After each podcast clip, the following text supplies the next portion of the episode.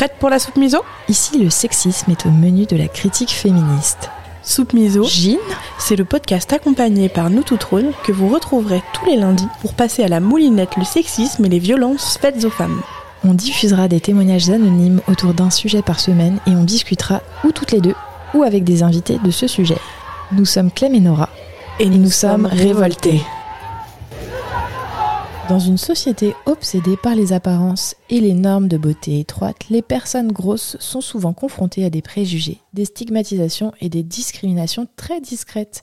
Accompagnée de notre invitée aux multiples talents, Mathilde, artiste chanteuse, anarcha-féministe et militante, Nous allons mettre les pieds dans le plat en nous confrontant à la réalité de la grossophobie. entre les regards désapprobateurs, les remarques blessantes et les discriminations institutionnelles, La grossophobie se manifeste sous de multiples formes et affecte profondément celles qui en sont victimes. La semaine prochaine, nous écouterons vos témoignages sur ce sujet. En attendant, laissons place à Mathilde, que nous sommes très touchés de recevoir.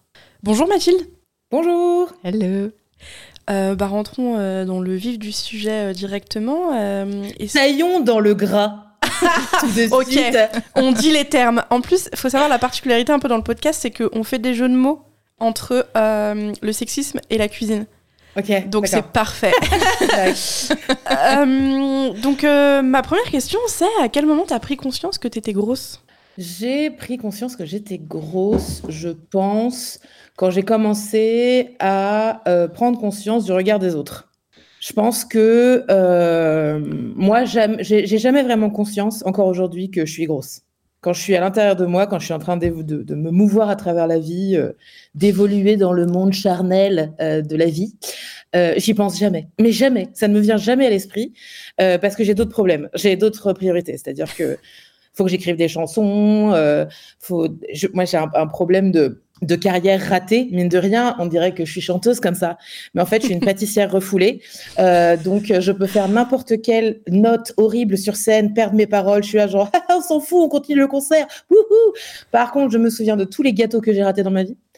Donc, euh, voilà, ma, ma, grande, ma grande obsession, c'est quel est le meilleur gâteau que j'ai fait et quel est le- c'est toujours le prochain. Donc, je suis toujours à la recherche d'une recette pâtissière.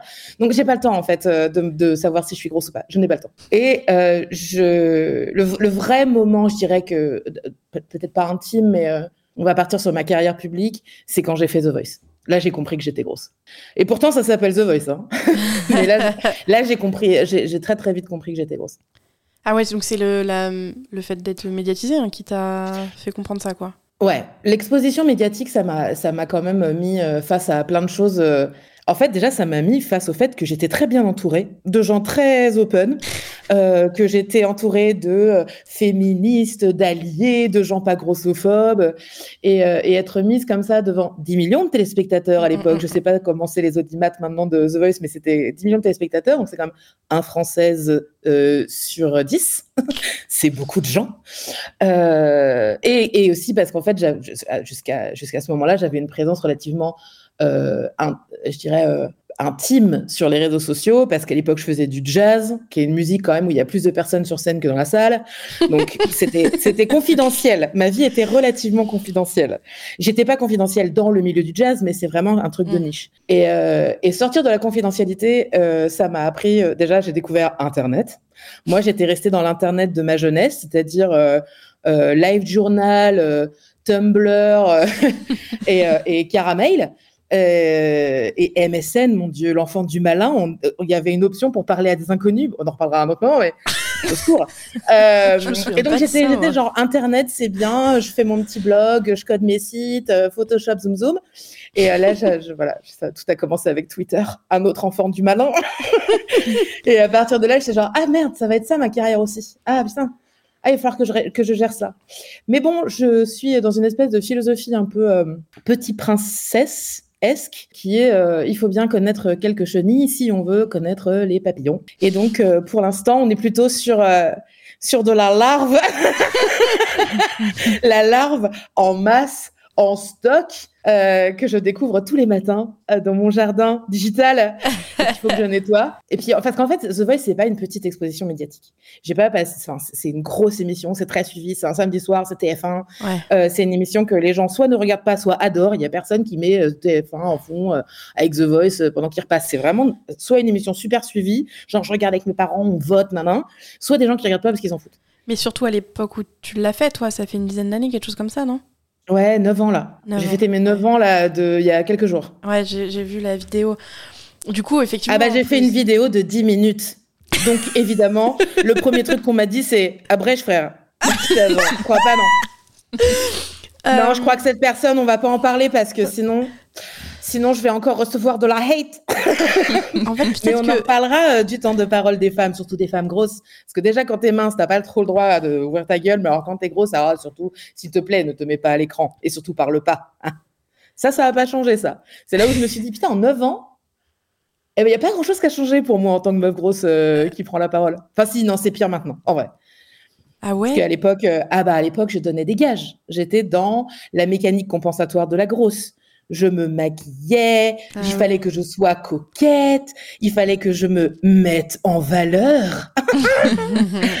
Au secours, euh, que je me fasse belle. Nous reviendrons sur cette sémantique aussi. Oh, oh. Mais justement, j'ai euh, et, aujourd'hui, j'ai lâché ça. Et donc, du coup, là, en 9 ans, voilà, j'ai eu. Euh, c'est bien qu'on en parle maintenant parce que c'était vraiment genre. J'ai compris que j'étais grosse déjà dans The Voice.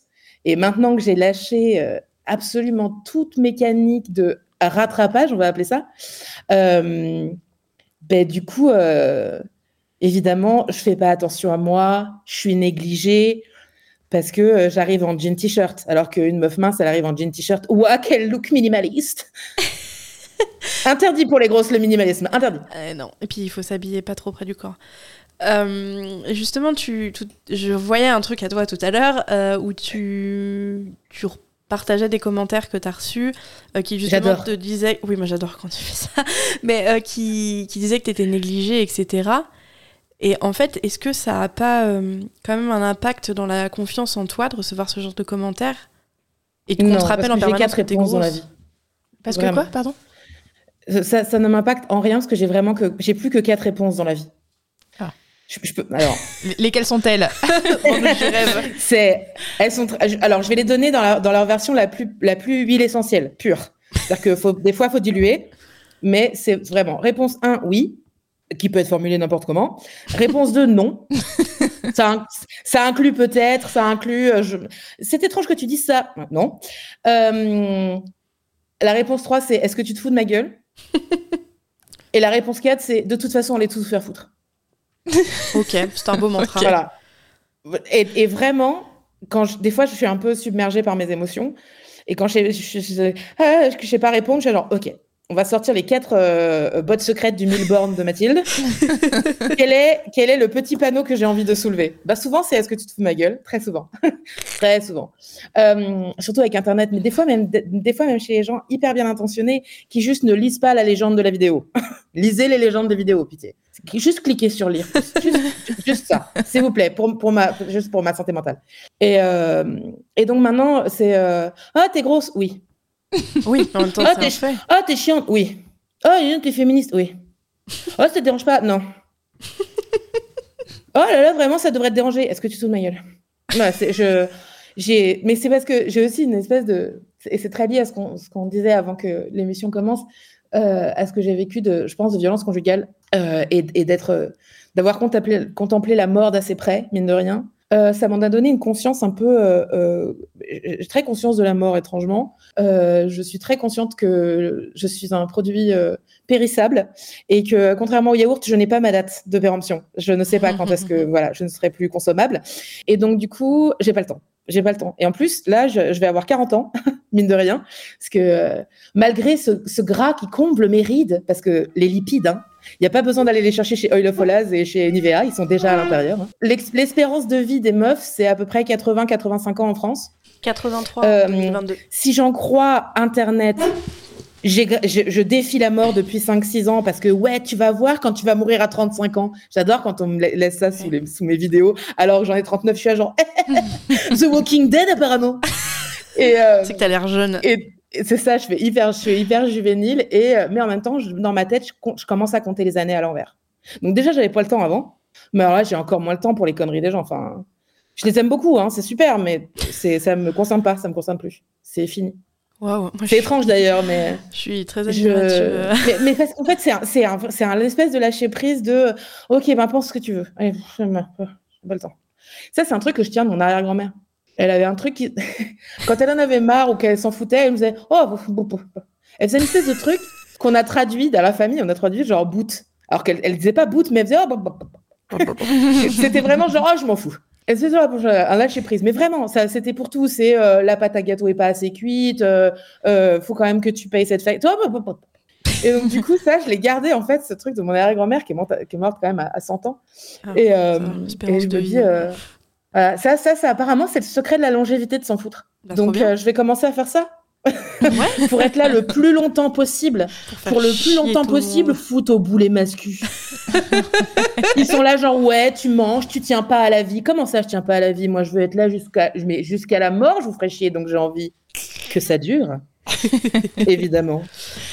Et euh, comment la discrimination liée au poids, elle se traduit dans ton quotidien? Euh, elle se traduit plus, plus beaucoup parce que maintenant, étant donné que j'ai décidé que euh, la honte allait changer de camp, ben, du coup, comme j'ai plus aucune patience, que je ne, je ne mets plus aucune forme, que je n'ai plus aucune sorte de politesse, ben, les gens y réfléchissent à deux, trois fois avant de s'adresser à moi. Et comment? Parce que la peur a changé de camp. Trop bien. euh, et tu vois, ah là là, disons, les gens ont peur de toi, ça te dérange pas? Encore une fois, réponse 2, non. Ça me mais ça, c'est lié au fait que tu affiches les gens beaucoup. Mais euh, donc, plus personne dans ma vie euh, intime le fait depuis très longtemps parce que ça s'est mis en place quand même assez, euh, il y a assez longtemps dans ma vie euh, intime, ma vie familiale, etc. J'ai voilà, mis, mis un peu le stop assez, assez rapidement. je crois que c'était post-adolescence. Et évidemment, tout c'est toujours en constante évolution, mais j'ai assez. À l'adolescence, j'ai commencé à dire merde.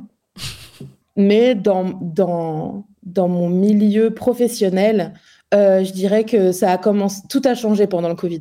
Parce que, en fait, moi, j'ai changé pendant le Covid. C'est-à-dire que j'ai commencé à, arrêter de mettre des choses après non. J'ai commencé après non, j'ai commencé par mettre un point. Et il n'y avait plus de, il y avait plus de COD, il n'y avait plus, il y avait plus de, d'explication après le non. C'était non point phrase complète. Et le fait, euh, le fait de m'affirmer, euh, parce qu'en plus, vraiment, j'ai vraiment pendant le Covid, j'ai fait un nervous breakdown. Euh, mais c'était une maladie respiratoire, je suis chanteuse, c'est genre, oh mon Dieu, si jamais j'en meurs pas, est-ce qu'il y a, oh, est-ce, que nous, les non essentiels, est-ce que j'aurais quand même encore un métier Ou est-ce qu'il faut enfin que je passe un CAP pâtisserie Je ne sais pas. sans déconner, j'ai regardé. J'ai regardé tout. CAP pâtisserie, CAP couture et CAP boulangerie. J'ai tout fait, toutes les passions, je les ai passées en euh, mais, mais par contre, ça m'a, j'ai vraiment eu un moment de. Déjà, le monde s'est arrêté et c'est là où j'étais genre, bon, bah, du coup, ce petit burn-out qu'on m'a diagnostiqué il y a 18 mois, bah, je vais enfin pouvoir m'en occuper. Donc, je vais pouvoir dormir. Et en fait, c'est dingue ce qu'on est, ce qu'on est à même de réfléchir sur sa vie quand on est reposé. Puis qu'on en chez soi, quoi. Hein. C'est fou. Euh, en plus, moi, je suis allée me confiner super loin. Euh, parce que la panique d'être confiné à Ménilmontant dans 20 mètres carrés euh, avec ah un mec qui fait une fois et demi mon format, un chat, un chien dans 20 mètres carrés, alors que mes parents, ils ont, euh, je crois, un truc genre 300 mètres carrés plus une terrasse de 80 mètres carrés dans une ville où la distanciation sociale est opérante de janvier à décembre. donc, du coup, j'étais genre, allons nous confiner en Creuse. C'est super la Creuse. Et donc, j'étais loin de tout, j'avais plus de bâtiments de plus de deux étages, il n'y avait pas de gens et c'est là où j'étais genre, hmm, la vie est mieux quand on n'est pas les uns sur les autres. Et, euh, et c'était un autre rythme. Et, et puis je me suis retrouvée avec moi-même, quoi. Et j'étais genre, ok. Donc si en fait tu meurs de, de, de, du Covid, parce que moi j'étais persuadée que j'allais l'attraper, évidemment. Euh, parce que je pars du principe que j'ai pas que j'ai le schkoumoun, donc j'étais genre non mais évidemment ça a tombé sur moi. Et, euh, et je me dis qu'est-ce qui se passe euh, Est-ce que, est que si tu crèves de ce truc, c'est quoi ton bilan? Ah oui. Ouh, c'était dur. Oh, c'était dur cette question. Ouh, c'était très dur. Et, euh, et à partir de là, j'étais bah, mon bilan, en fait, c'est que je me suis laissée maltraiter euh, toute ma vie. Et en fait, dans mon angle mort, je me dis toujours, c'est bizarre quand même que les gens, enfin, je suis quand même quelqu'un de sympa, je fais des efforts pour les gens, je comprends pas pourquoi on me traite mal tout le temps. Et en fait, dans mon angle mort, il y avait deux choses. Il y avait le fait que je suis grosse, et il y avait un truc qui est arrivé pendant le Covid, c'est que euh, à un moment donné, j'ai arrêté de fuir les psys qui me disaient qu'il fallait que je me penche sur le trouble du spectre autistique. que je ne revoyais jamais, bien évidemment. Oui. Est-ce que vous a parlé du trouble du spectre autistique? Ah, c'est dommage, je vous aimais bien, mais donc on ne se reverra jamais. Le déni. Euh, parce que le déni, le- tout le monde est là, genre, la force la plus grande de l'univers, c'est l'amour ou la gravité. Non, c'est le déni. le déni, c'est la plus grande force de l'univers. Et donc, j'étais là, genre, non, mais je vais rester un peu dans mon déni.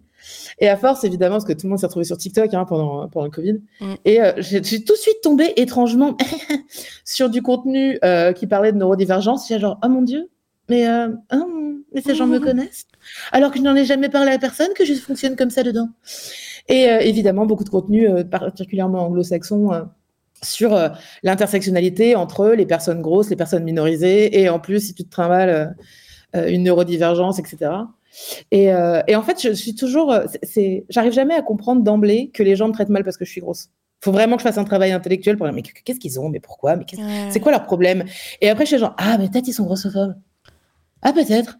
Parce que j'ai j'ai tellement pas eu l'habitude, mais moi, dans ma propre tête déjà, enfin, moi, quand je me vois dans la glace, ça m'arrive très rarement, hein, je ne me regarde pas dans la glace.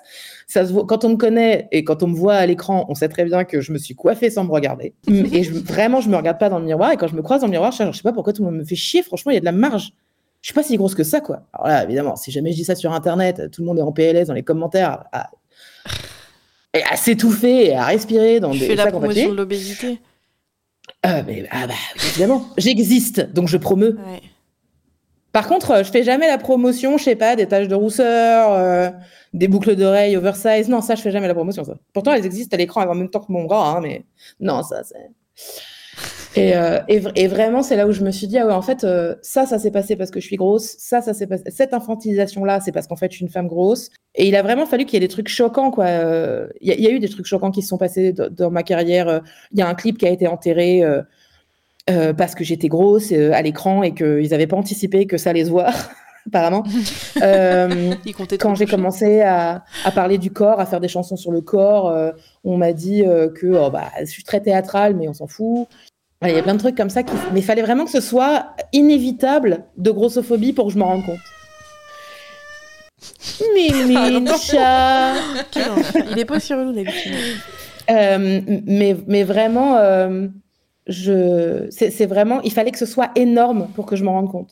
Et de plus en plus, euh, j'affine un peu le radar en me disant Ah ouais, ça en fait, ça on te le dit parce qu'en fait, c'est quelqu'un qui a un biais grossophobe, mais même des fois dans les manières de me parler, dans les manières de m'infantiliser, dans la manière de me traiter, il y a un truc qui renifle un peu, qui sent un peu la grossophobie. Et en plus, et là où c'est le plus difficile, je dirais, c'est pas forcément dans le boulot parce que que des mecs de l'industrie du disque soient là genre ah, t'es grosse bah à partir du 42 ils sont là genre l'obésité est là quoi Ouais, ouais. mais ce qui me ce qui me fait le plus mal c'est dans les milieux militants ça ça ça me fait chier ça ça parce qu'en plus euh, tout le monde n'accueille pas avec bienveillance le tu sais moi je pense que tu dis ça parce qu'en fait tu, tu n'arrives pas à me voir autrement que comme une personne grosse et que ça, ça la manière dont tu me parles là ça vient de, de tes biais Mhm. grossophobes euh, infantilisants et, et j'aimerais bien qu'on en discute et juste arrête de faire ça. C'est pas grave hein, c'est, tu l'as tu l'as fait jusqu'à l'instant T. J'arrive pour être là genre ding dong il faut arrêter de faire ça. Tu vois, je te mets à jour.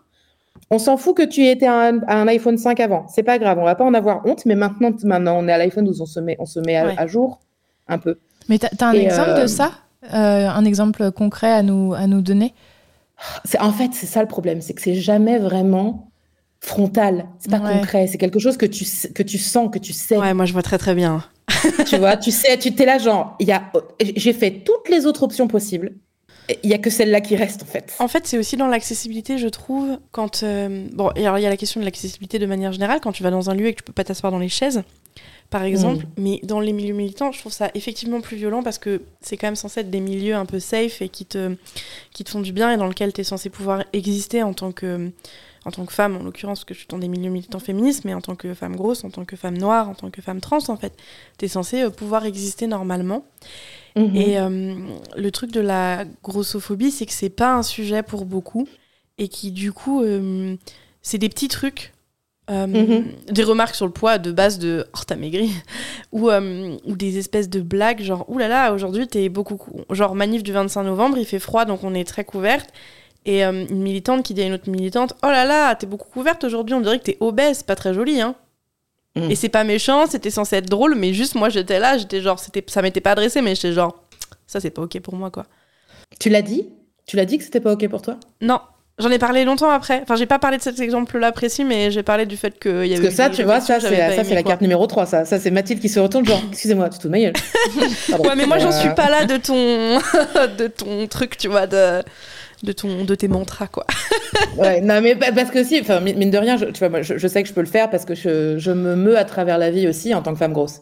C'est-à-dire que je fais 1m80 ah, pour 130 kilos. Je suis vachement plus à même d'aller frontalement dire à quelqu'un pardon mais pardon, tu te fous de ma gueule là que une petite meuf d'un mètre 50 qui fait 60 kilos tout mouillé, tu vois. Mm, mm, je m'en rends compte hein, genre, je, je, quand j'ai des discussions avec euh, pas mal de potes sur euh, comment on appréhende le, la rue, l'espace public, mm. euh, bah moi, je suis toujours le service d'ordre, en fait, dans ma tête. C'est-à-dire qu'on se trimballe dans le métro avec cinq ou six potes. et moi, j'ai l'œil au loup, en fait.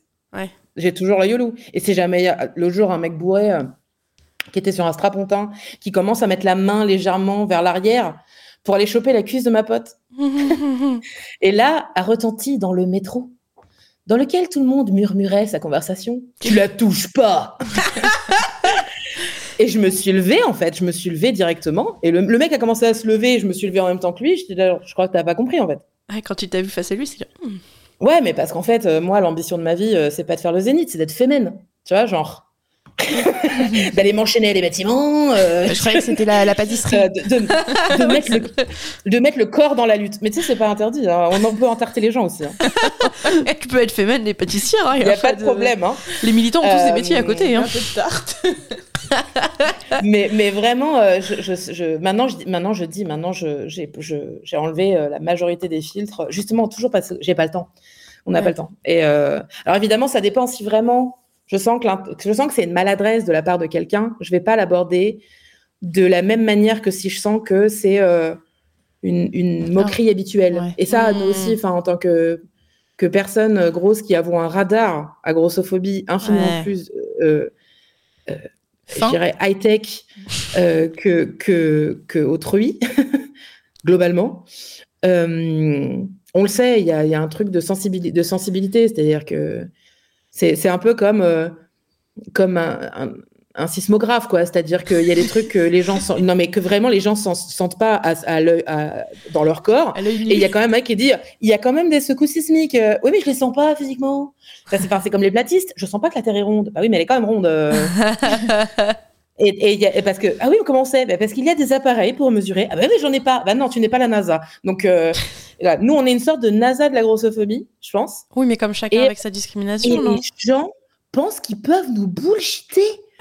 C'est ça, genre, mais non, mais pas du tout. Mais je crois que t'es un, bien, il doit, il doit mal marcher, ton appareil. Euh, tu veux dire mon truc high-tech que je construis depuis 40 ans qui est dans sa dernière version, dernier cri, que toi tu viens de découvrir, tu sais même pas comment ça marche, et tu viens me dire non, je pense qu'il marche pas. Alors on va arrêter tout de suite, la mauvaise foi. Mais je mais à la limite c'est normal pour moi ce genre de réaction. Quand les gens sont mis face à leur grossophobie, y a, je pense qu'il y a le sentiment de honte. Brené Brown, elle en parle très bien, euh, justement, sur tous ces bouquins, tous ces bouquins autour de, de la honte, etc., et, et, et, de ce que ça fait aux êtres humains. Le sentiment de honte, euh, les gens veulent y échapper directement. C'est un sentiment très inconfortable. Mmh. Euh, et, et, tout de suite, quand les gens ont honte de quelque chose, euh, ou se sentent coupables de quelque chose, le premier réflexe, c'est Ah mon Dieu, il faut absolument que je sorte de, ce, de, de, de cette sensation. Et donc, le premier truc qui se passe, c'est rejeter la faute sur la personne d'en face ou sur une tierce personne. Le déni, quoi. mais je le vois bien aussi dans, dans, la dynamique de cyberharcèlement que je subis. C'est-à-dire que moi je, moi, je suis une sorte de boule à facettes. Je suis une petite euh, boule de miroir. Euh, et, non, mais vraiment. Et avec tous ces miroirs, je suis agent. Je renvoie des images et je m'en fous un peu de si vous êtes apaisé avec ça. je m'en fous. C'est ça l'image. Voilà. Moi, je suis comme ça. est ce que ça vous renvoie, ça vous concerne. Moi, j'envoie ça. Et il y a deux sortes de gens qui sont genre, ah oh, mon Dieu, en miroir, j'avais pas vu ça. Comme c'est intéressant. Et les autres qui sont genre, ah, c'est ça dans le miroir. Ah non, mais euh, cassons le miroir. Hmm. C'est tuer le messager, en fait. Il tue le messager. Ouais, ça, tu tires sur Et c'est ton malheur. Hein. et dans cette... le messager, et, vraiment, dans cette, euh, dans cette dynamique-là de cyberharcèlement particulièrement grossophobe, je sens qu'il y a une, envie de me tuer euh, euh, métaphoriquement euh, hein. parce que je suis le messager de quelque chose. Parce que moi, je suis pas. En fait, tout le monde dit oui, le body positive. J'en ai beaucoup des commentaires sur ah ben body positive. euh, beaucoup de fachos, hein, qui sont là, genre, j'aime pas le body positive. Apparemment, c'est des gens négatifs dans leur vie, ils adorent ça être négatif. Et moi, et moi à chaque fois, j'ai envie de dire, mais moi, je suis pas dans la body positivité, les enfants. C'est tout. Non, mais c'est même pas ça, c'est que si je dois militer pour quelque chose, c'est pas pour le body positif. Parce que qui dit positif dit injonction à la positivité. Mhm. Alors que moi, je suis pour la body neutralité. Que chacun Tant qu'on n'est pas en train d'utiliser son corps pour une, quelque chose de particulier, ce qui inclut les, les appareils génitaux, par exemple, euh, si je ne suis pas en train de l'utiliser, ça n'a aucune espèce d'importance. Hum si je ne suis pas en train d'utiliser mon corps euh, pour faire quelque chose, euh, d'aller un point A, un point B, on s'en fout en fait. Je, mon corps est neutre, c'est moralement neutre le corps. Mais ça, aller dire à, aux enfants de la judéo-chrétienté et de l'éducation judéo-chrétienne, où le corps c'est sale et où il faut l'absoudre et le purifier et machin, par, par la messe, par la machin, par tout un tas de trucs vraiment de notre éducation religieuse. Hein. On est un pays euh, qui est, enfin, c'est très récent, euh, la séparation finalement de l'Église et de l'État par rapport à notre histoire. Hein. Mm, mm, mm. Euh, et, dans les mœurs surtout. Quand j'arrive en disant mais le corps est moralement neutre, mais, imprimante non connectée, avast, avast. En fait, c'est très loin des trucs aujourd'hui qu'on voit, body positif, et puis de des trucs, des mouvements pas positifs, mais sur le soi, etc. De ton corps est un mm-hmm. temple. En fait, de d'imaginer son corps comme quelque chose de neutre, c'est loin de tous les trucs euh, positifs. Alors après, moi, je, suis quand même, je suis, pas, suis pas dans le corps, je suis pas vraiment dans mon corps est un temple. Euh, bien que j'écris dans, dans, mes chansons que mon corps est un palace, ce qui pour moi n'est pas forcément la même chose. euh, mais moi, moi, je pars de mon corps justement en des termes euh, de bâtiment. c'est pas forcément dans le, temple au sens spirituel, c'est dans le bâtiment, ouais, le palace, la forteresse, le château. Mon corps édifice, quoi. Il y a un truc de l'ordre de l'édifice. Mais en même temps, un édifice, c'est neutre. C'est intéressant. Dedans, il peut y avoir, dans, dans un corps édifice, il peut être loué par des fachos, comme il peut être loué par des gauchos. c'est un outil. C'est le l'outil est, moralement neutre en soi. Tout comme euh, la hache peut tuer, comme elle peut construire, comme le marteau peut, peut casser, comme il peut construire. Il y a quelque chose. Internet, par exemple, des fois c'est merveilleux parce que MeToo, Mm, et mm. des fois, c'est horrible parce que tous les gens qui sont pas pour MeToo. Il y a, non, mais c'est, et, pour moi, le corps euh, a cette espèce de potentiel de neutralité. Et ce qui est pour moi beaucoup lié aussi en ce qui me concerne la question du genre, parce que moi, je, donc, je vais avoir 40 ans. La première fois que j'ai ressenti de la dysphorie de genre, j'en avais 12. Euh, donc, j'ai eu le temps de tourner autour de la question. Euh, et en fait, ma, mon émancipation euh, par rapport à la, neutralité corporelle, elle est extrêmement liée aussi à mon voyage, euh, je dirais, euh, des fois très compliqué à travers l'identité de genre, qui est toujours un dossier en cours, mais qui a aussi la, chose dans laquelle je me retrouve le plus, la dénomination, c'est le neutre. Ouais, ok. Je, déjà dit en fait, mais je, je, comprends pas la, la, thématique, la thématique de la grosseur. Je comprends pas la question parce que je suis là genre, mais par rapport à quoi? Mais par rapport à l'IMC, c'est un truc d'homme. Donc du coup, me concernant, par rapport à quoi?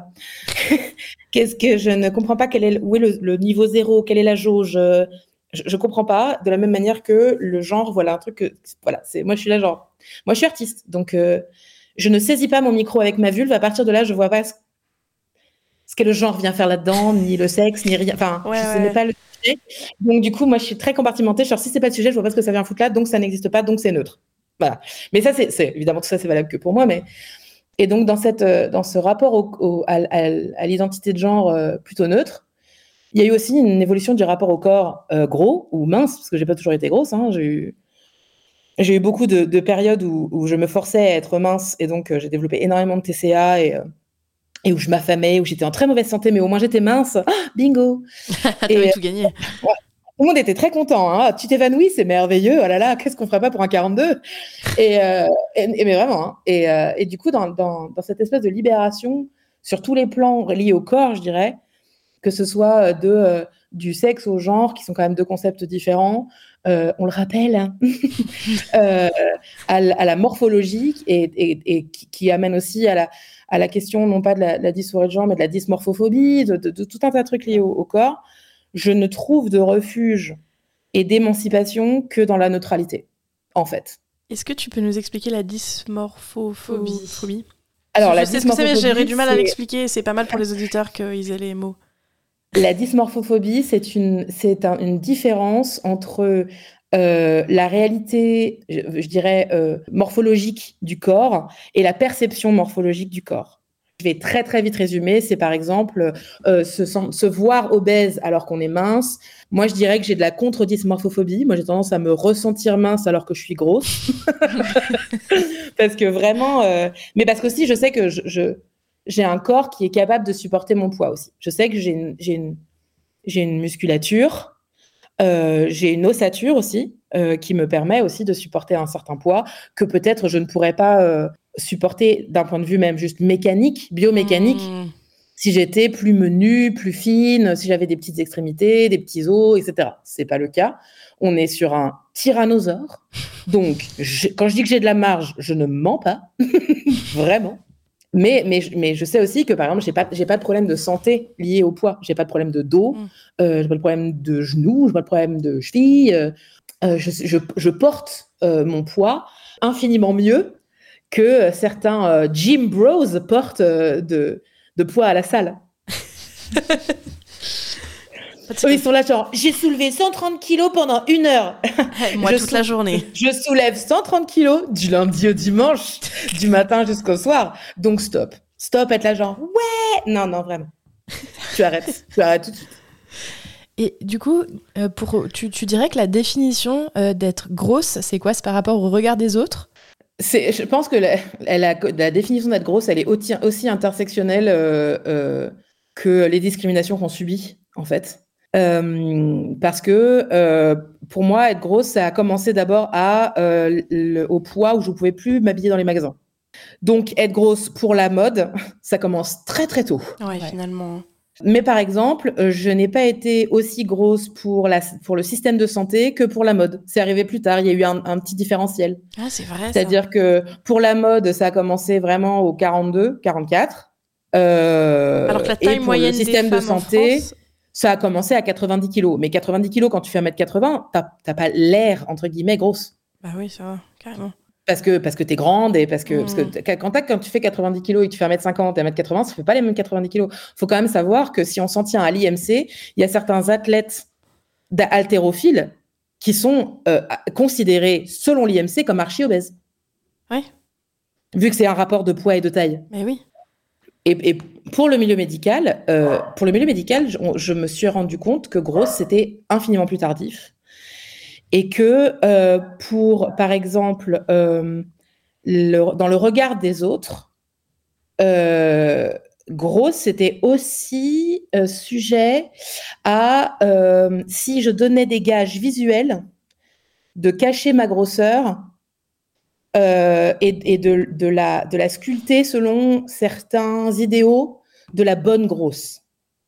C'est-à-dire, est-ce que je euh, suis coquette? Est-ce que je remonte mes seins? Est-ce que je flatte ma silhouette? Est-ce que je fais croire que j'ai une taille marquée? Est-ce que je porte des vêtements qui cachent mon ventre? Il y a toute une Hmm. espèce de apparat de, de la grosse, euh, justement, qui ne se laisse pas aller à porter ce qu'elle veut, euh, qui en fait, euh, par exemple, pour beaucoup de gens, aujourd'hui, j'ai l'air infiniment plus grosse qu'il y a 3-4 ans, Ouais.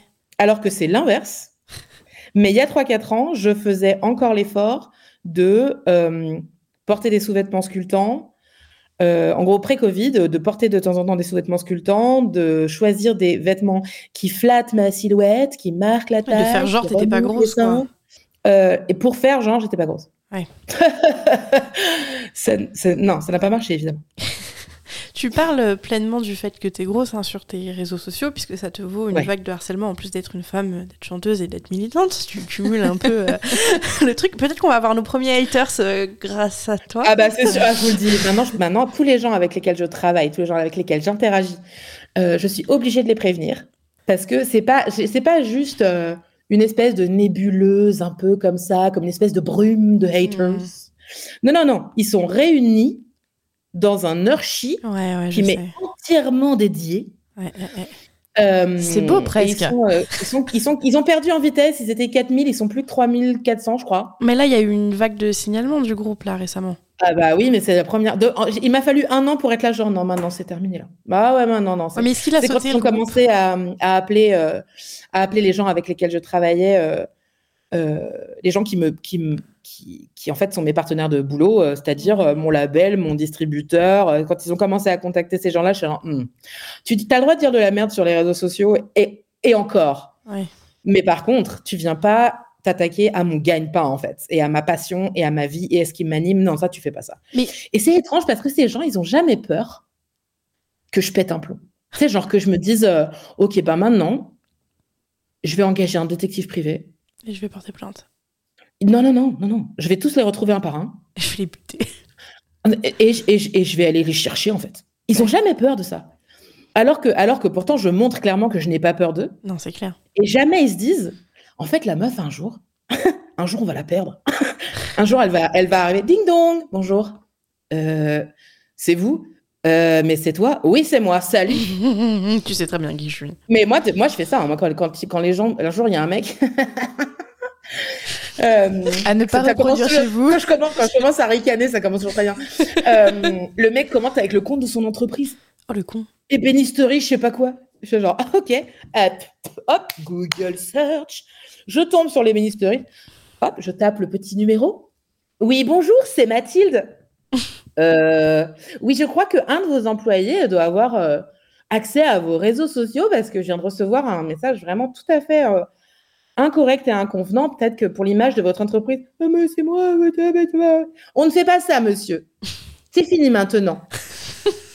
Bonne journée, cordialement. On fait pas ça, allez. Ah, putain, bravo La voix de maman. hein. La voix de maman. Alors, je t'explique, mon chéri, on fait pas ça. Ce n'est pas bien élevé. Mais euh, pas- non, non, non. Tu arrêtes. Là, on dirait le sketch de Florence For- Foresti où la mère qui, qui est hyper calme. Qu'est-ce qu'on a dit sur les cartes Pokémon? Non, non, tu me les rends. Maintenant, c'est la voix que j'utilise pour tous les haters. Euh, pourquoi tu trouves que c'est important du coup de, de rendre visibles les femmes grosses et d'en faire un peu ton combat aussi parmi euh, ce que tu fais quoi? Moi, j'ai un problème avec le terme combat. C'est pas pour contre toi, hein, mais Il n'y a pas le de terme problème. combat, il y a un truc de aller au combat. Le terme combat, pour moi, c'est quelque chose de l'ordre euh, de la sémantique du colonialisme, en fait. Mhm. Euh, et donc, c'est pas mon combat, c'est ma résistance. Ouais, je comprends. C'est la différence entre quelque chose de belliciste, c'est-à-dire euh, la guerre des minces contre les gros. Hein. Ouais. Bah, c'est eux qui nous la font, hein, c'est pas nous. Nous, on veut la paix. Nous, on est les pacifistes. On passe notre temps à demander est-ce qu'on peut avoir la paix? Est-ce qu'on peut avoir la paix? Juste la paix. Je te demande pas de. Juste la paix. Juste pour moi, la paix. On passe notre temps à demander la paix quand même. Donc pour moi, moi je suis là, genre, ça peut pas être un combat si je demande la paix. Mhm. Donc c'est pas, c'est pas mon combat, c'est vraiment ma résistance. Ok, je Et, euh, et en ce sens de résistance, je pense que c'est important de montrer qu'il qu'il est possible de résister. En ce moment, je suis un peu agacée, outre le fait que euh, je suis profondément hormonée euh, et que qui me suit sur les réseaux sait les moments, les, pics d'hormones. Genre, je pense qu'on doit savoir si j'ovule euh, ou, ou si j'ai mes règles, parce que je perds en patience. Euh, de toutes les vidéos cool, etc., c'est genre phase lutéale. et toutes les vidéos où je suis là. Alors, par contre, j'ai plus de patience. Oula! Sans rentrer dans, sans rentrer dans des stéréotypes, la meuf a ses règles. Mais vraiment, j'adore. J'adore avoir mes règles. Mon père, quand, mon père, quand j'ai mes règles, il est genre, tu es merveilleuse, tu es incroyable. Parce que j'ai plus aucun filtre. Je rentre dans des rants à table. Je suis là, genre, de toute façon, je déteste tout le monde. Je vais te dire exactement pourquoi. Et il est là, genre, tu es incroyable. Et donc, du coup, moi, j'aimerais bien avoir mon niveau de patience des règles, mais tout le temps, c'est-à-dire aucun, aucun. Mais bon, voilà, je suis encore conditionnée sur les 15 premiers jours du cycle. Euh, et donc, Encore je suis encore un peu sympa et, et- et patiente. Mais là, en ce moment, je reçois énormément de Mais pourquoi tu réponds? Mais t'as pas besoin de te justifier? Alors, les loulous, des, des fois, je suis genre, je vous adore, mais c'est pas ça que je fais. Je suis pas en train de leur répondre. Je suis en train de montrer qu'on n'est pas obligé de se laisser faire Mm, mm, mm. qu'on n'est pas obligé d'ignorer. Sans compter que, c'est un peu horrible, mais j'ai marqué, je crois que je dois l'avoir là. De temps en temps, ça fait partie des trucs que je, que je, que je d'habitude, je ne révèle jamais parce que c'est dans des phases de colère. Et j'ai marqué, ignore-les, réponds pas, euh, t'as pas besoin de te justifier, pourquoi, pourquoi tu euh, cesse d'y penser. Et à côté, sur mon, sur mon petit carnet, j'ai marqué mentalité de collabo passif. non, mais et, et ça m'a fait peur de penser ça. Mais en fait, c'est Parce qu'une fois que, une fois que tu le sais, une fois que tu le sais, que tu es conscient de ce que tu vis, que tu te dis, si je suis la seule, je suis pas la seule à le vivre. Une fois que tu es conscient de ça, choisir de l'ignorer et de ne rien faire, c'est collaborer et, et, en fait se mettre du côté du bourreau. Je ne peux pas faire ça. je ne peux pas. c'est au-dessus de mes forces. Euh, et même si en fait je ne réponds jamais à ces gens directement on a l'impression que je le fais parce que je suis là face caméra, genre bonjour Jean Fion.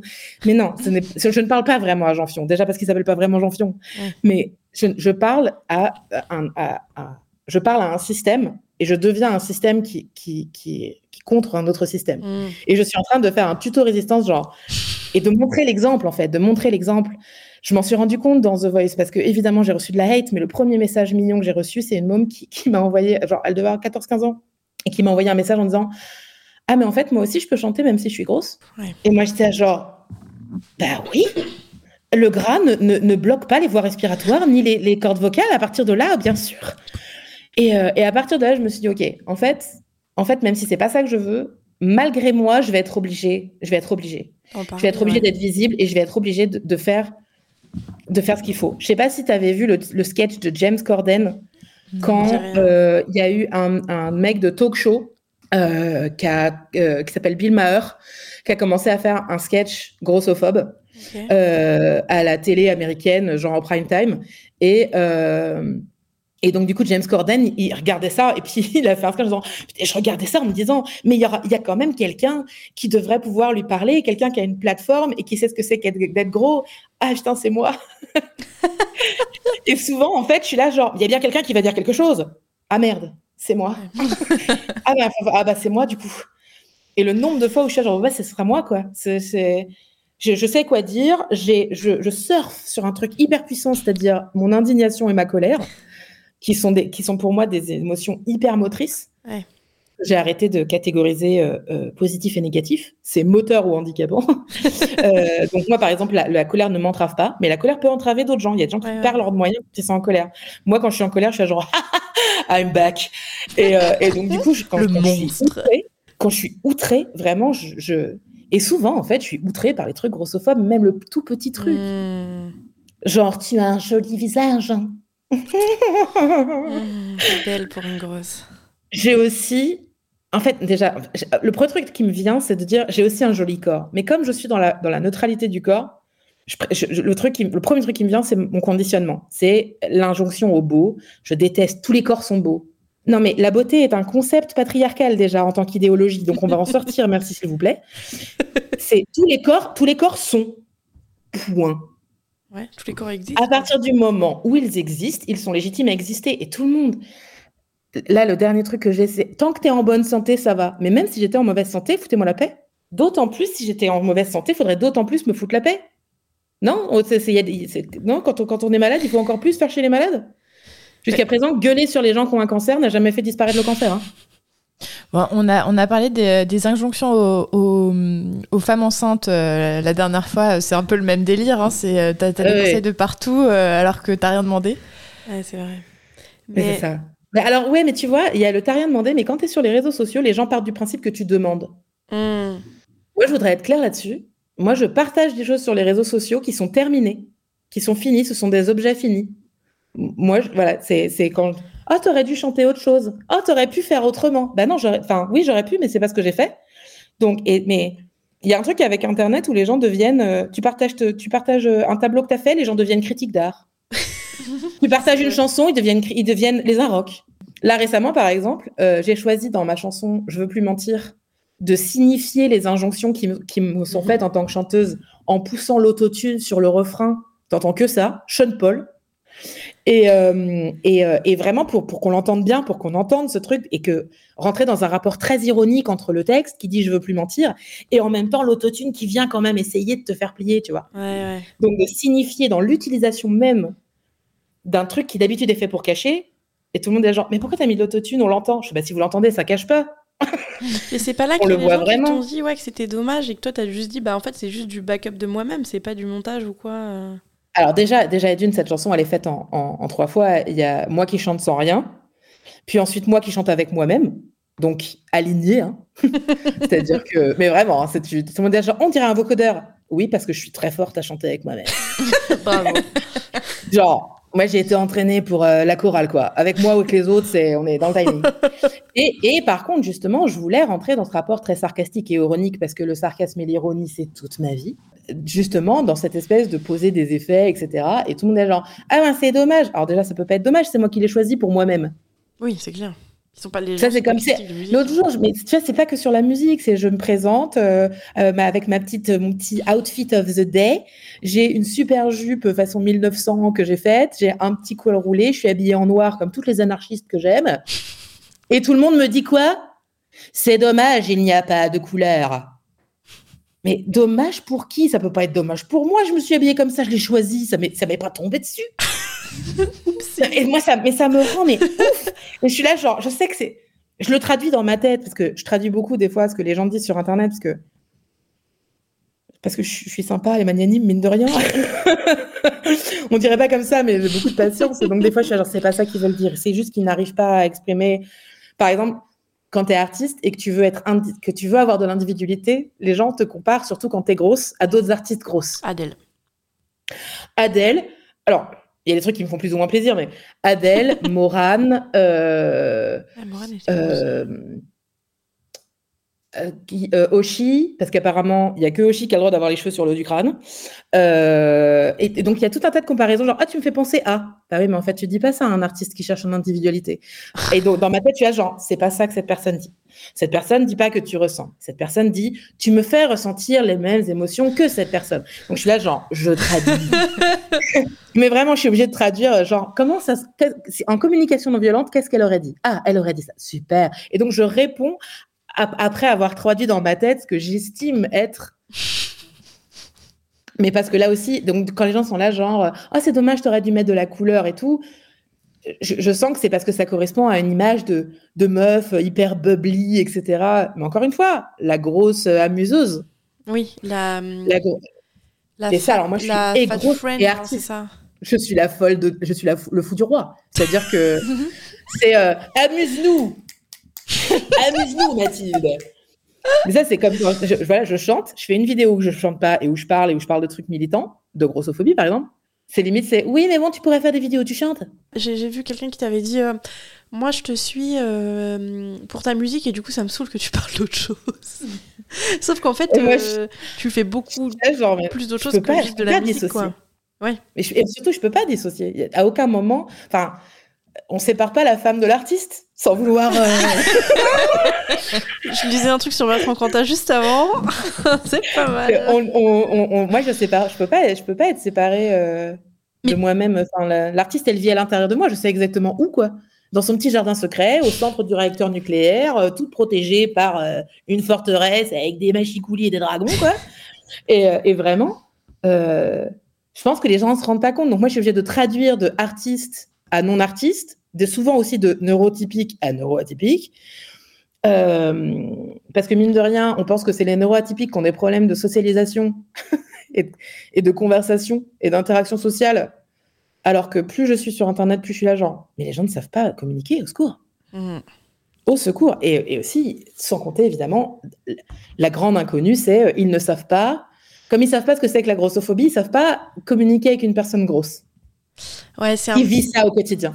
Ouais, il y a un truc, euh, un spectacle. Euh, en gros, avec euh, Nous Tout Trône, en janvier, on a fait, on soutenait un spectacle qui s'appelle Débordé, et on a fait deux ciné-rencontres autour de ça avec le documentaire de Daria Marx et mmh. Jeune Juliette, une fiction pour le coup. et donc, on a travaillé avec le metteur en scène de de cette pièce de théâtre, enfin le dramaturge, pardon, euh, de cette pièce de théâtre. Et donc il nous a lu un extrait qui finalement n'était pas utilisé dans le, dans le spectacle, mais en gros c'était un extrait de euh, être grosse, c'est comme quand tu es assis au restaurant en face de quelqu'un qui a de la salade entre les dents et que tu vois que ça, et donc tu sais pas si tu dois lui dire, mais en même temps tu vois que ça et tu te sens obligé de lui dire.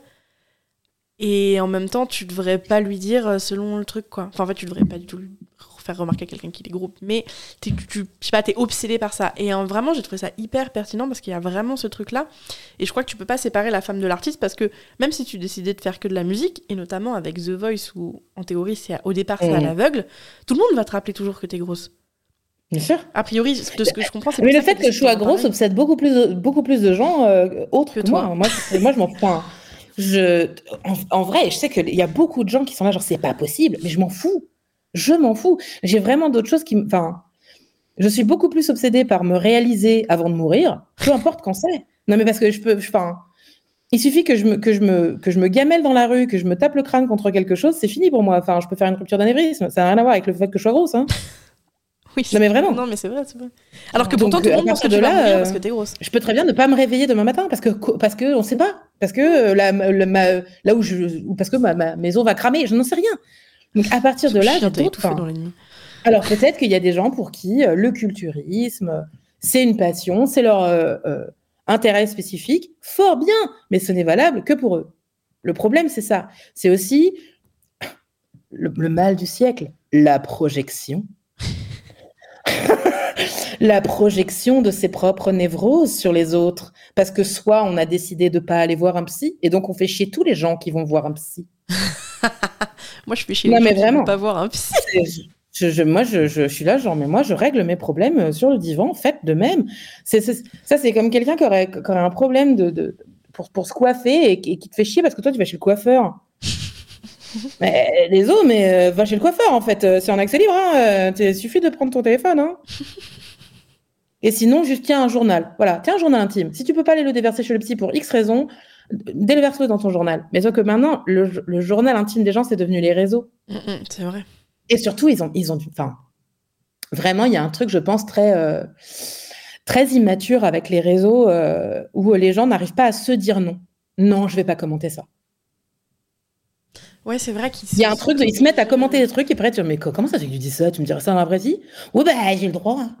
Ah bon T'as le droit, mais t'es et pas après, et, mais- faire. et après, tu les bloques, ils sont là, genre, ah, tu m'as bloqué Bah, j'ai le droit. Et après, ils vont dans le lurchi euh, à ton égard euh, pour rager parce que tu les as bloqués. Pour scrogneux. Ah non, mais ça, ça vraiment. Maintenant, j'ai des. oh là là, je les contre-troll, ils ne savent même pas. De temps en temps, donc, je suis obligée de, de faire un point statistique, parce que dans, dans ma carrière, donc, j'ai mon éditeur, producteur, qui se charge de la discographie. Mhm. J'ai mon équipe média qui se charge de tout ce qui est promotion du disque, etc. Et tout le reste, tout le reste, c'est moi. Ok. L'analyse statistique, la publication sur les réseaux sociaux, le tournage, les montages, tout, tout, tout. Et donc, du coup, j'ai un petit point statistique le lundi matin pour donner à mes équipes un peu genre à combien on en est d'abonnés à travers Mm. toutes les plateformes, etc. Et maintenant, dans mon décompte d'abonnés, je rajoute les 3600 personnes du Nurchi. En même temps, c'est des gens qui te suivent de ouf. Hein. C'est les premiers à consulter mes publications. C'est les premiers à commenter mes publications. Ils savent tout de ma vie, même des trucs que moi j'ai oubliés.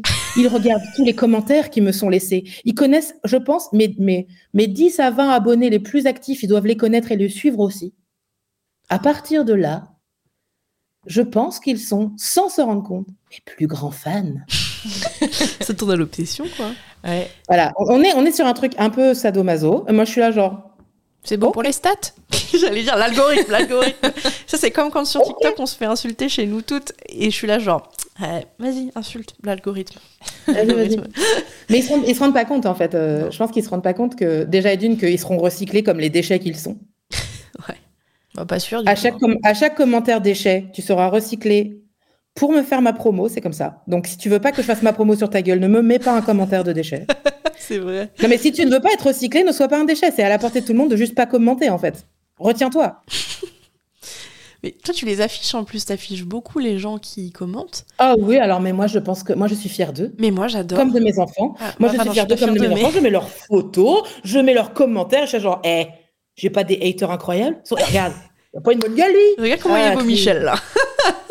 Regarde, le Patrick, là, il a pas une bonne gueule, le Patrick. Incroyable. Mais ça, je pense Ceux qui, que les... ceux qui ont les pires gueules, c'est ceux qui me laissent le pire, les pires commentaires sur ma gueule. Je suis genre, ok. Mais oui, parce que je sais pas, ils pensent être anonymes, alors que déjà sur internet, en vrai, t'es jamais vraiment anonyme. Mais est-ce que c'est pas un peu ça qui a permis que la peur, elle change de camp, te concernant? Tu veux dire le fait que je, que je me défende? Ouais. Non, je pense que. je sais pas si je suis courageuse ou inconsciente.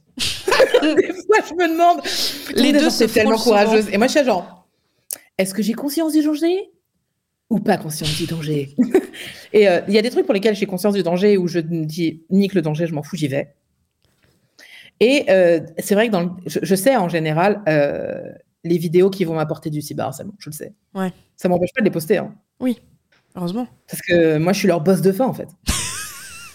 non, mais ils se rendent pas compte. Des fois, l'autre jour, j'ai, je, parce que j'ai, j'ai quelques taupes dans le groupe. Quelques. Mhm. Petite poignée. Petite poignée de taupes. Et euh, qui m'envoient des fois des trucs. Et dans les commentaires, il y avait quelqu'un qui est là, genre, je sais pas, en fait, si le pire troll, c'est pas elle. Mais bien sûr que si, les gars. Mais bien sûr que si. Je suis votre contre, je suis votre troll en chef. C'est moi, la chef. C'est, voilà, parle mieux à ta maîtresse. T'as déjà C'est essayé comme de ça rentrer dans le groupe? Non, parce qu'en fait, ça... pff, déjà, en fait, j'ai pas le temps. hein. Je vais sortir Oui, un je album et j'ai une tournée à préparer, donc j'ai vrai, pas le temps. Euh, temps- j'ai quelques. ah, par contre, moi, quand j'ai commencé à dire ce groupe existe, oh putain, il y a de mes abonnés, c'était genre, j'y vais direct. Et euh, ça m'a bien servi parce que là, on est en train de monter un énorme dossier de plainte. euh, qu'on est en train de et on est en train de faire tout constater par huissier avec, avec mon avocate.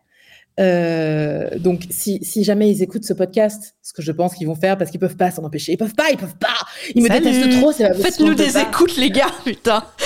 Je- mais il y a un truc vraiment de l'ordre du masochisme. De la que- fascination. pense- Ah ouais, non, mais vraiment, je pense qu'on est limite sur un truc vraiment de l'ordre de l'excitation, quoi. Ça les, ça les excite de me détester. Moi, je suis genre, comme tu veux, mon gars. Ah, il n'y a pas de problème. Et, euh, et donc, du coup, euh, ça- heureusement qu'il y a eu quelques abonnés dans le groupe, que je dois avoir, je sais pas, 3-4 gigas de capture d'écran euh, sur des dates très précises. Mais il faut savoir qu'il y a, euh, je sais pas, une- une- plus d'une centaine de publications par mois qui elles-mêmes chacune comportent euh, des centaines et des centaines de commentaires. commentaires, uniquement à mon propos. Ils se rendent pas, ils se rendent pas, ils se rendent pas compte que, que, que c'est que c'est de l'adoration Mm. en fait, que c'est du culte. Ils sont là genre, oui, tu es une gourou, je suis la vôtre, les enfants. C'est vous qui l'avez choisi, hein. Ah ouais, c'est là, parce que les autres gens, euh, moi je suis là genre, il y a des gens qui sont là, genre, tu vois Mathilde, là, je suis pas d'accord avec toi, machin, puis on a des débats, euh, Oui, souvent en, en- souvent en DM, euh, genre, ah ouais, tu trouves parce que moi, tu vois là, moi je suis pas d'accord parce que je, je vis pas les mêmes choses. Ah ouais, c'est vrai, machin, et puis on discute Oui, t'as comme le droit de pas être d'accord. comme de des sapiens, comme des personnes. Ah, c'est fou que tu sois pas d'accord parce que moi, je, on, on discute comme des vraies personnes. Ouais. Et, euh, et donc, des gens, enfin voilà, moi je, moi je pense ça pour moi. Toi, tu penses ce que tu veux, mais voilà, voilà, je vous donne cette petite son de cloche mathildesque dans l'internet. Vous en faites ce que vous voulez. Et eux, ils sont genre, tu es une gourou, les gens te suivent aveuglément. Ce qui est vraiment pas vrai, quoi. Les seules personnes à me suivre aveuglément dans la eux. hate, c'est eux. et juste sur base, juste sur base de, je suis grosse, je m'en fous. Alors ça, ça, ça, oh, ça c'est le crime de lèse-majesté. Je les bloque sans sommation. je les affiche quand je les trouve ridicules parce que je vois pas l'intérêt d'être toute seule à en rigoler, autant partager. Moi, je suis une partageuse. Ah, moi, Ah, je partage. beaucoup rire. S'il y en a pour un, il y en a pour toute ma commune. Hop, je partage. Alors ça, ça, ça, ça, les- ça, ils aiment pas ça. Oh là, oh, ça, ça, les- ça, ça, Bah, quand tu les affiches, déjà, ils aiment pas ça. hein. Et, en- et- mais vraiment, je cumule, c'est-à-dire que euh, euh, j'en parle pas beaucoup euh, parce que à chaque fois que j'en ai parlé, je m'en suis, je- je- voilà un cyberharcèlement que j'ai du mal à encaisser, c'est tout ce qui est justement sur l'identité de genre, la queerphobie, etc. Je- c'est difficile. Euh, donc j'en parle comme ça dans les, dans les conversations, j'en parle dans, dans ma conférence sur la grossophobie, mais je vais pas faire du contenu que sur ça déjà parce que il y a déjà du contenu très très bien ailleurs là-dessus. Euh, mais euh, ils sont queerphobes. Je, je me mets à parler de gros, de, de- de- du fait que je suis grosse, ils sont grossophobes. Euh, Quelqu'un dans les commentaires me dit Je comprends pas vraiment ce que tu veux dire par racisé. Je fais une vidéo pour expliquer ce que je veux dire par racisé en étant absolument solidaire de A à Z des personnes racisées. Évidemment, je suis une P-U-T-E-A-N-E-G-R-E. Et que je ne défends les personnes racisées que parce que, euh, en fait, euh, euh, je ne peux me faire sauter que par des blacks et des arabes, des trucs comme ça. Mhm. J'ai jamais eu autant, autant de haine que quand j'ai juste dit bah pour, voilà, voilà ce que ça veut dire racisé. Putain. en me disant Punaise. le problème c'est les blancs. Le problème c'est les blancs. Vous cherchez pas. Enfin si je dois voilà, on a on est sur TikTok, on a trois minutes. Le problème c'est les blancs. Ouais, c'est la question de l'intersectionnalité, quoi. Alors et c'est là où c'est là où j'ai été vraiment dans le radar des fachos. Ok. Tellement qu'il y a eu deux trois articles sur le site de Soral Putain. quand même. Tellement que donc euh, ben je vais porter plainte pour diffamation Bah ouais. Bien parce que j'y vais. Bah oui.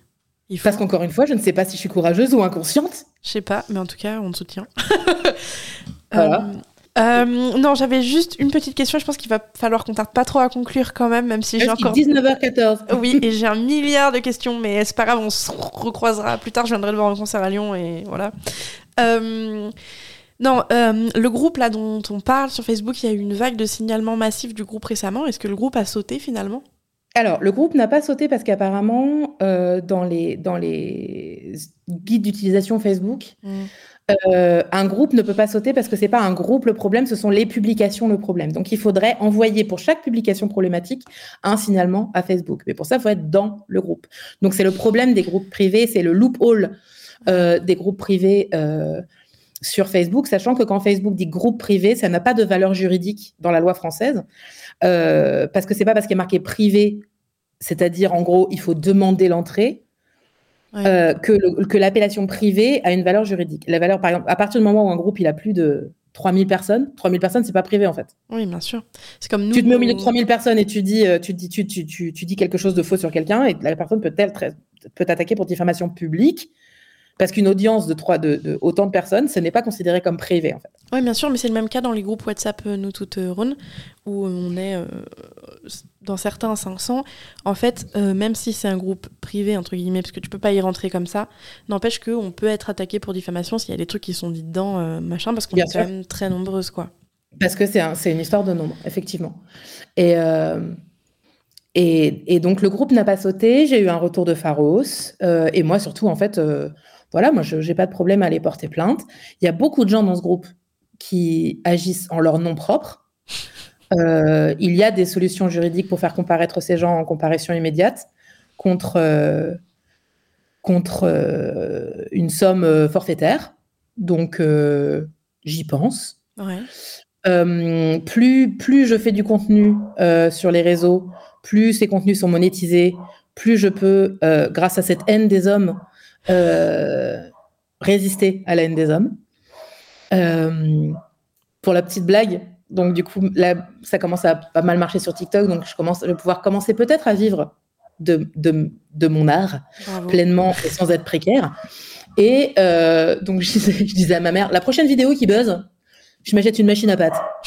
Comme ça, je pourrais, comme ça, je pourrais. Attention, comme ça, je pourrais me nourrir de la haine des hommes. C'est incroyable. Mais en plus, c'est la- c'est- t'imagines, c'est leur haine, c'est leurs commentaires qui vont te faire remonter dans l'algorithme, etc., qui vont faire que tu vas être plus mon- visible et plus monétisé, qui va payer leur comparution immédiate. Exactement, exactement. Ainsi que me permettre de me nourrir de la haine des hommes. La mienne, la leur, vous ne saurez jamais. Ça, ça va être la citation euh, sur notre compte Insta, je crois.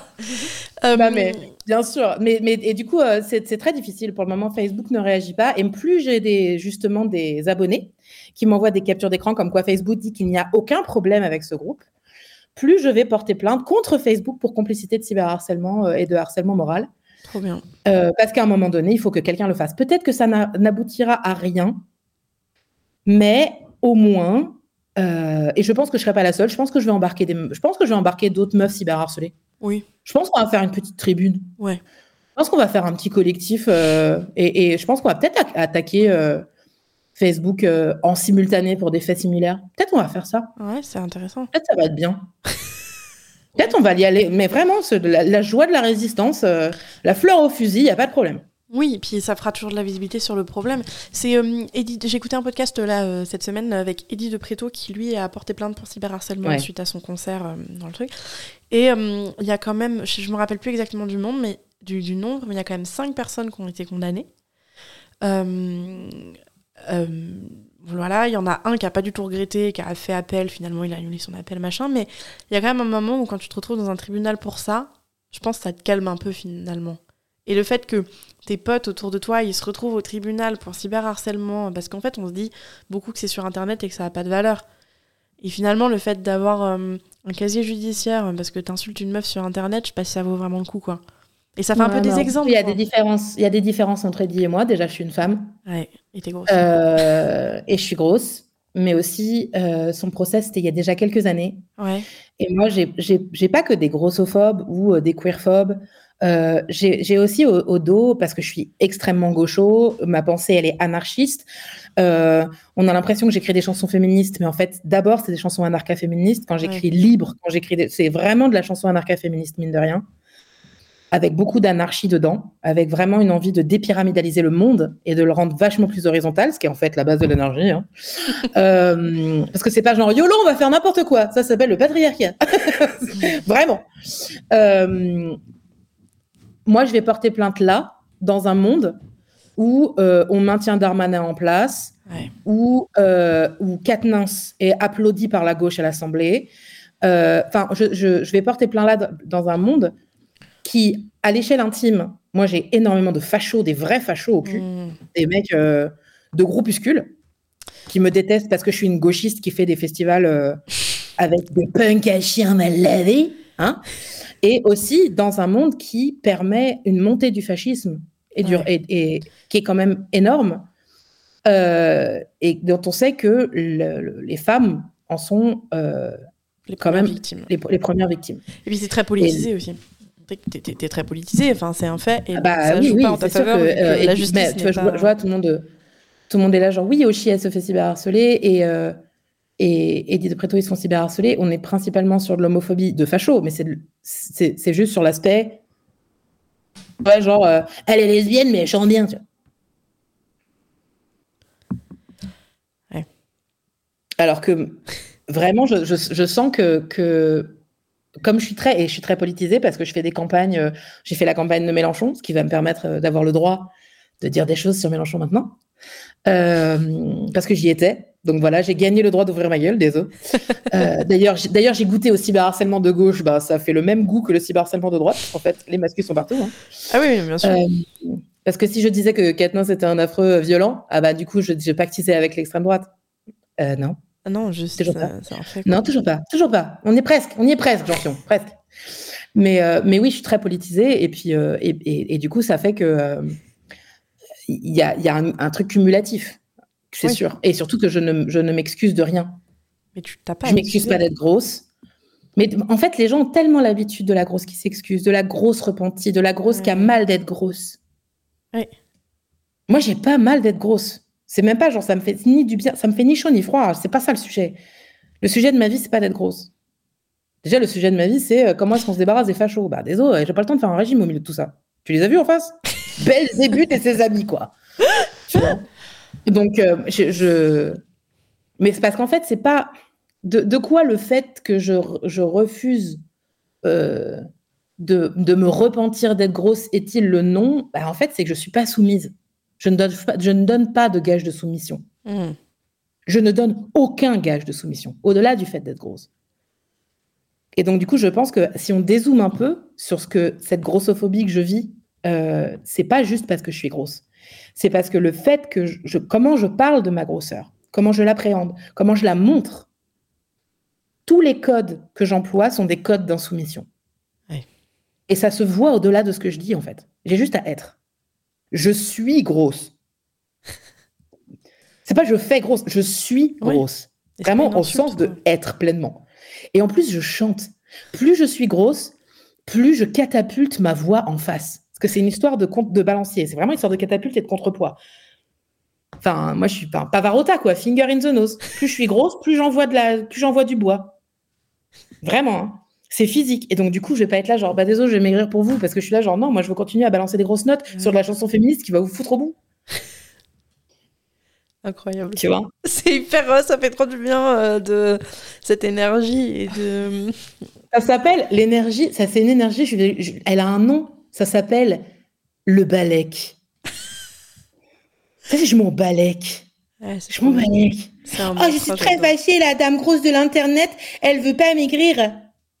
Et je devrais en avoir quelque chose à foutre. Pourquoi? C'est toi que ça empêche de ton dormir. problème. Je ouais. m'en fous. Rage, rage. Je boite, je boite à Bill.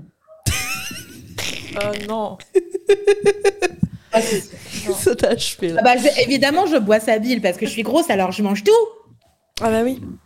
Ah bah en oui. plus là t'as parlé de pâtisserie, alors ça y est, t'es condamné. hein. Ça y est. Bon, en tout cas, euh, je- moi j'ai rien à ajouter. euh, Franchement, Ouais, je- c'était incroyable. Ouais. Euh, Merci pour, euh, pour, pour ton temps, pour ton Mais avec discours, énergie. ton énergie. Ça s'appelle la lutte. Ouais, on n'a pas fini. L'énergie de la lutte. hein. Mm, mm, mm. On n'a pas Le fini. volcan de la résistance. ça fait du bien de résister, en fait. Ouais. Ça fait du bien. Ça, ça donne. Enfin, il y a une espèce de joie, de, de- une joie profonde euh, de regagner, de, de- de- de retoucher sa dignité, en fait. Il y a un truc de dignité, quoi. C'est pourquoi est-ce que tu euh, fais pas comme si ça existait pas? Bah Parce que ça existe. Déjà. Mm. Enfin, désolé, hein. Et parce qu'en fait, plus je, plus je me laisse pas, moins je me laisse faire, plus je regagne en, en dignité Et en vrai. intégrité.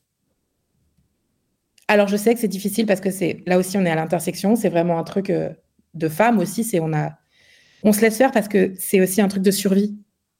Mm. Donc je comprends le- les messages genre pourquoi est-ce que en fait ce que les encore une fois je traduis mais ce que les gens me disent c'est pourquoi tu te mets en danger? Ils se rendent pas compte que c'est ça qu'ils me disent. Hmm. Ils se rendent pas compte qu'en fait ils ont peur pour moi. C'est mais pourquoi tu te mets en danger? Et effectivement, à chaque fois que je ma gueule sur les réseaux quand je suis là genre on va décortiquer le connard là, je sais que je me mets en danger de recevoir encore plus de harcèlement. Mais est-ce que j'en ai quelque chose à foutre? Non. Parce qu'en fait, quand je regarde mes stats, bah en fait 90% à peu près, hein, c'est lycéen, des gens qui me suivent sur les réseaux, c'est des meufs. Qui te soutiennent. Et le reste, c'est des alliés qui me, per- qui per- me permettent, très franchement, de dire bah, je suis pas misandre. Il y a 10% de mecs qui me suivent sur les réseaux. 10% de mecs qui me suivent sur les réseaux, ça fait donc, ouais, à ce jour, 30 000 gars. C'est pas mal. hein. Ouais. Si tu, les, si, tu les, si tu les parques dans un Olympia, moi, je fais toute une semaine. Hein. non, mais vraiment, tu vois, genre, il n'y a pas de problème. Je peux faire un Bercy avec toute mon, toute, ma- toute mon équipe de gars qui me suivent sur les réseaux, il n'y a pas de problème. Comme quoi, c'est possible de pas être une raclure sexiste? Ouais. J'adore. Et les stats, les stats des gens qui m'écoutent, il y a, euh, ça, ça va jusqu'à 25% de mecs. Ok, quand Ah ouais. même. Comme quoi, c'est possible. Ouais. Mais je pense qu'ils me suivent pas sur les réseaux parce qu'ils sont là genre non, je peux pas, c'est trop pour moi. ça par contre, je Non, J'adore ce que tu gueule, elle. mais là vraiment, je peux, c'est c'est au-delà de mes forces. J'aime ta musique, mais euh, c'est trop pour moi. Mais je pense qu'il faut qu'on ait ça, il faut qu'on trouve ça. Moi, c'est ça que je fais, c'est que j'insuffle la joie, la joie de, de se défendre. Ouais, la force. Et quand quand t'es heureux de te défendre, bah, tu le fais en fait. Et donc du coup, évidemment, je suis la femme à abattre. D'ailleurs, je dis ça, c'est pas anodin. J'ai une chanson qui va sortir où le refrain, je dis carrément, je suis la femme à abattre. Euh, Elle, elle et sort en fait, quand c'est pour ça que Ouais, il sort quand ton elle album sort en même temps que l'album le 1er mars. Ah, Et c'est pour ça, en fait, que je fais des chansons où je dis je. Parce qu'en fait, si je fais des chansons où je dis je, et qu'après les gens se mettent à chanter mes chansons où ils disent je, C'est qui se l'approprie?